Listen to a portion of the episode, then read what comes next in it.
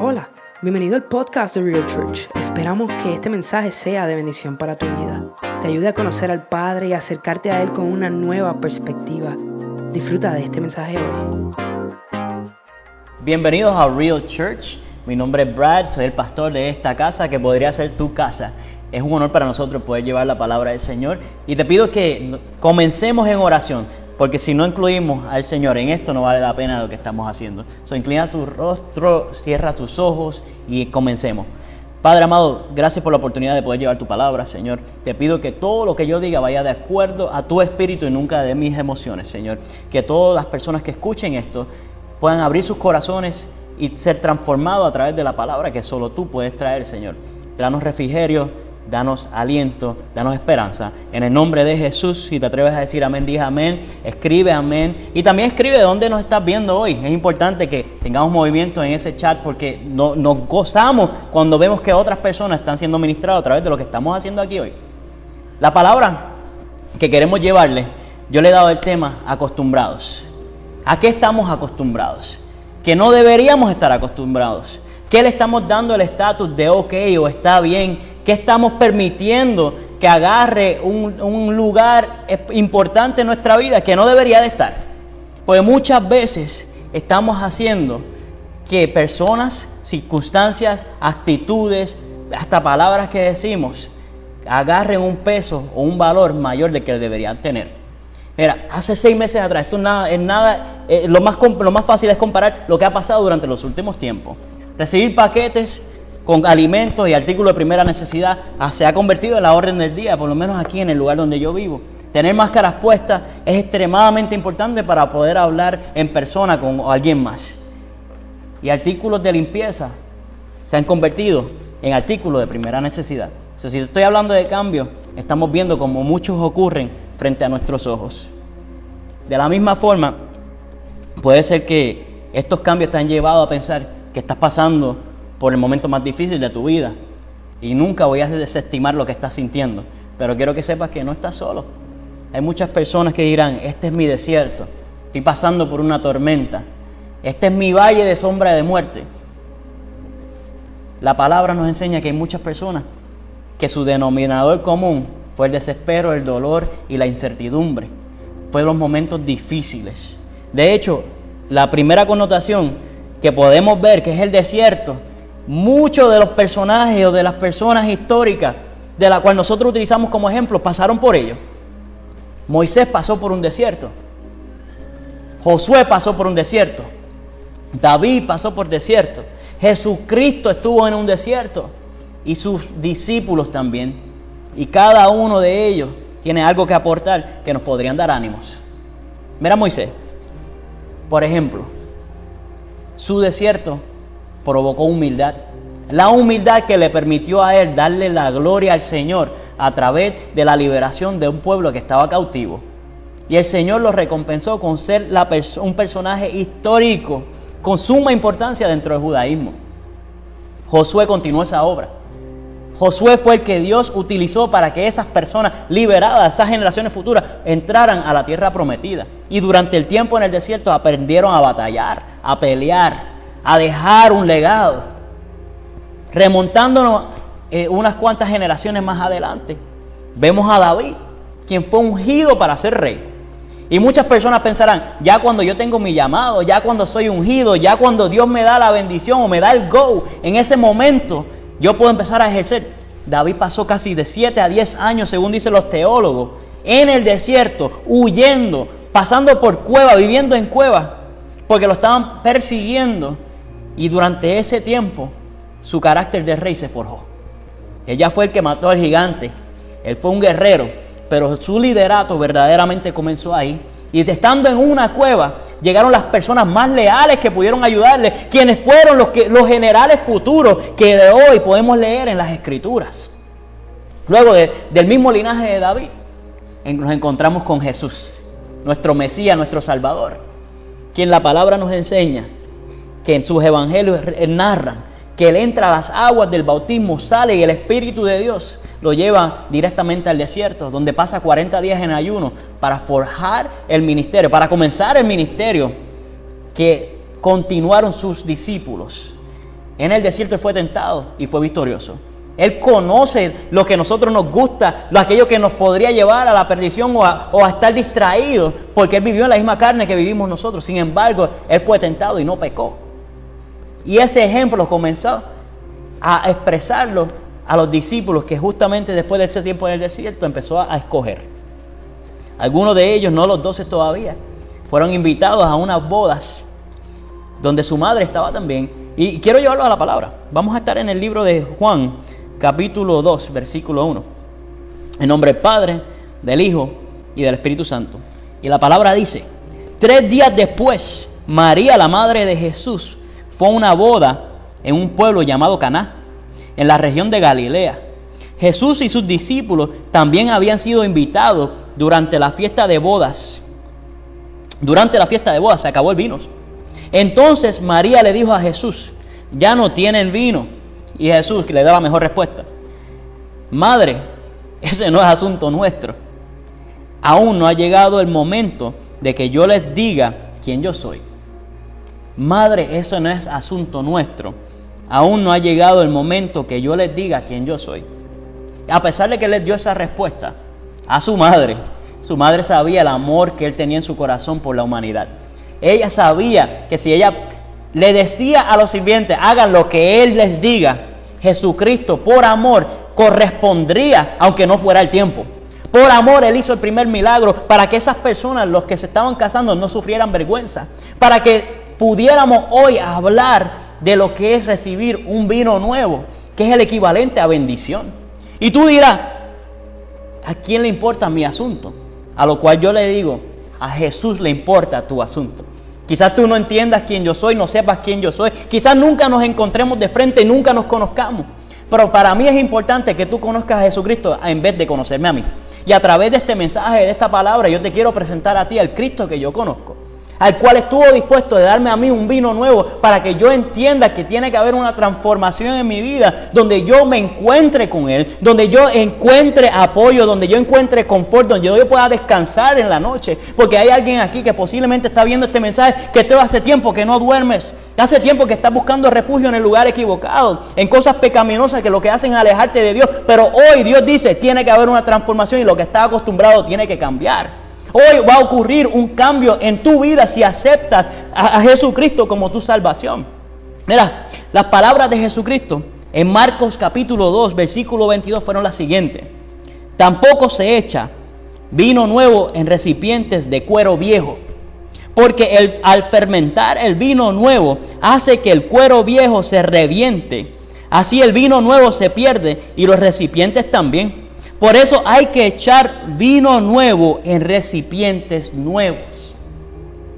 Si tú estás escuchando esta palabra, esto es una palabra de salvación, esto es el vino nuevo que Dios te está presentando en este día. Hoy es el momento donde tú decides parar con aquellas cosas que te están alejando de Dios. Tienes demasiado valor como para permitir que otras personas lo resten con sus palabras que no te edifican. Tienes demasiado valor para Dios como para permitir que te conviertas en una estadística más de maltrato.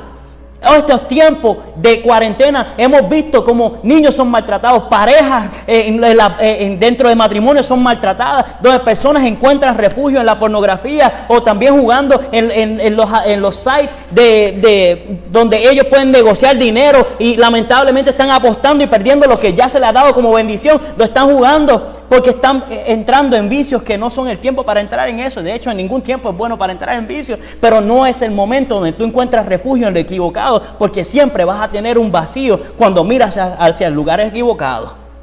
Todo por naturaleza. Yo siempre lo he dicho, hemos nacido con un vacío, el cual solamente se llena con Jesucristo, el cual solamente se llena con nuestro Señor, porque fuimos creados para adorarlo, para seguirlo, para amarlo.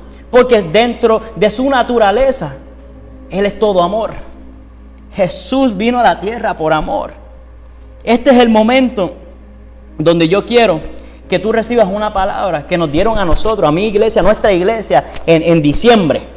Un, un, momento donde el pastor invitado para nuestro aniversario nos dijo en Isaías 43, capítulo 18, versículo, versículo, capítulo 43, versículo 18 y 19 dice, ahora Ahora, Dios le dice a su pueblo, a ustedes si lo aceptan. No recuerden ni piensen más en las cosas del pasado. Yo voy a hacer algo nuevo y ya he empezado a hacerlo. Estoy abriendo un camino en el desierto y haré brotar ríos en la tierra seca. Ya está bueno de caminar en el desierto cuando Dios te está llamando a ver las esperanzas que Él te da dentro del vino nuevo, dentro de donde Él va a crear, brotar, hacer brotar los ríos en la tierra seca. Este es el tiempo de la transformación. Acostúmbrate a algo nuevo. Busca su palabra. Entiende que Él quiere que tú seas edificado. Que tú seas una mujer y un hombre que estás escuchando esto. Que va a dejar un legado que trasciende más allá de tu generación. Para que aquellos que vienen subiendo te puedan mirar a ti y ver al Señor. Hay más. Hay mucho más de lo que hemos visto. Y no estamos limitados a espacio, tiempo ni lugar. La iglesia ya no es una localización. La iglesia es un movimiento que ha llegado hacia donde ti hoy. Y la iglesia es la novia de Jesucristo por la cual Él va a regresar. Hay personas que quieren tratar de tener un Dios hecho de plasticina, donde ellos escogen un poco de espiritualismo y religión y complementarlos con santos y con aquel y con lo otro. Y Dios no necesita sustitución ni apoyo, Él simplemente quiere compañeros en la travesía para que sean coherederos de la salvación con Él. No hay sustitución y no podemos darle forma a Dios. Tú entiendes el corazón de Dios cuando entras a su palabra, cuando recibes a Cristo como tu Salvador, cuando el Espíritu Santo empieza a adiestrarte. Hoy yo quiero exhortarte a que recibas estas próximas palabras, las cuales es un consejo de Zig Ziglar, un, un escritor muy famoso aquí en Estados Unidos, que dijo, el carácter es lo que nos saca de la cama en la mañana. El compromiso es lo que nos impulsa a la acción y la disciplina es lo que nos permite seguir adelante. Este es el día donde tú creas el carácter en medio, de las circunstancias difíciles, en medio de, las etapas difíciles, en medio de la temporada donde otros se rinden. Tú dices, aquí yo voy a forjar mi carácter y voy a tener compromiso con aquello que es importante para Dios, será importante para mí. Yo tomaré acción correspondiente, seré responsable, seré una persona de, un criterio correcto donde mi no es no y mi sí es sí y mi Cristo es mi Señor. Este es el momento donde vamos a ser personas disciplinadas para poder aplicar las verdades de la palabra, para que nosotros podamos ser personas que entienden y darán fruto y entienden qué es lo que Dios quiere para un tiempo como este, un tiempo de avivamiento, un tiempo donde vamos a proclamar que Cristo se levanta por encima de pandemia, por encima de pobreza, por encima de dolor, por encima de todo aquello. Y aunque nosotros digamos o pasemos por alguna situación de muerte, digamos, mis esperanzas están en mi último respiro porque veré al Señor cara a cara, porque mi salvación en ese lugar es que está puesto lo que, lo que es bienestar, lo que es bendición y lo que me dará a mí un nuevo valor y una nueva, y una nueva vida, que es en el más allá, que es en el cielo, en el reino de los cielos, donde Jesucristo nos está esperando. De hecho, más que esperar, nos regresará por nosotros. Familia, Habrá personas que dicen, yo conozco todo lo que tú estás diciendo, pero mis pecados son tantos, mis fallas son tantas. Yo he hecho tantas cosas difíciles y malas que yo no merezco estar ahí. Y lo que yo te digo, ninguno merecemos estar ahí. Todos lo obtenemos por gracia, lo que Jesucristo lo hizo por amor, por gracia, porque el Padre lo envió. Si estás alejado de Dios, si tú conoces estas palabras y estás alejado de Dios, este es el momento de regresar a Él. Nosotros no predicamos un mensaje donde no damos una oportunidad para que personas regresen a Cristo o se encuentren con Cristo. Nosotros como predicadores, como pastores, somos personas que facilitamos un encuentro con Dios. Todos tenemos importancia. A lo que yo te quiero llevar hoy, si tomas nota, el libro de Juan capítulo 3, versículo 16, nos dice lo siguiente. Porque de tal manera amó Dios al mundo que ha dado su Hijo unigénito para que todo aquel que en Él cree no se pierda, mas tenga vida eterna. Porque no envió Dios a su Hijo al mundo para condenar al mundo, sino para que el mundo sea salvo por Él. El apóstol Pablo nos dice en el libro de Romanos las siguientes palabras, capítulo 10, versículo 9.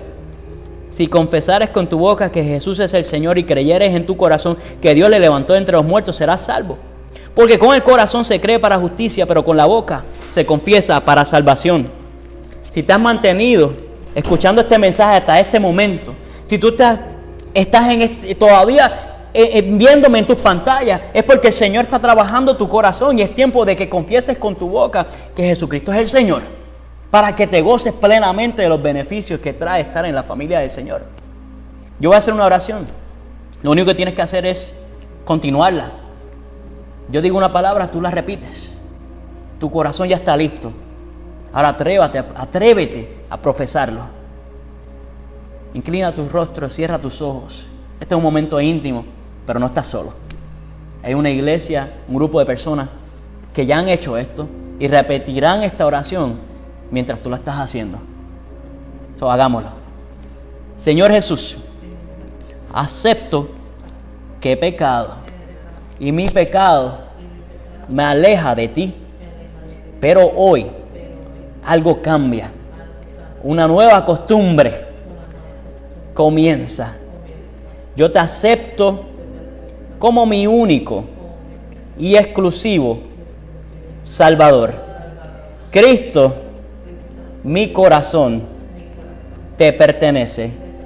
Yo sé que diste tu vida por mí, que estás vivo y regresarás por tu iglesia y yo soy parte de ella. Escribe mi nombre en el libro de la vida. En el nombre de Jesús. Si te atreves a decir amén, escríbelo ahí. Yo digo amén. Hay una fiesta en el cielo cada vez que una persona acepta a Cristo como su salvación, su salvador. El momento de la salvación es ahora. De hecho, hace un rato estaba pensando que hace falta más personas con el corazón humilde, con el corazón correcto. Hace falta personas que sean como Josué, que a quien le tocaba recibir el reino, pero sabía que el ungido era David y estuvo dispuesto a decirle a su padre, Padre, estás mal, el verdadero rey es David y continuaré haciendo lo correcto porque tengo en mi carácter forjado de la forma correcta, porque tengo la disciplina para perseverar, porque soy una persona leal, porque puedo honrar y porque soy un seguidor de Cristo, continuaré hacia adelante. Eso eres tú. No te rindas. Gracias por habernos sintonizado. Puedes compartir este podcast con tus amigos, con tus familiares. Además nos puedes encontrar en las redes sociales, en nuestro canal de YouTube Real Church TV. Nos puedes encontrar en Instagram en livereal.church. También nos puedes encontrar en Facebook en Real Church-Homestead. Y ahí puedes mantenerte al día con lo que está sucediendo en nuestra iglesia. Gracias por apoyarnos.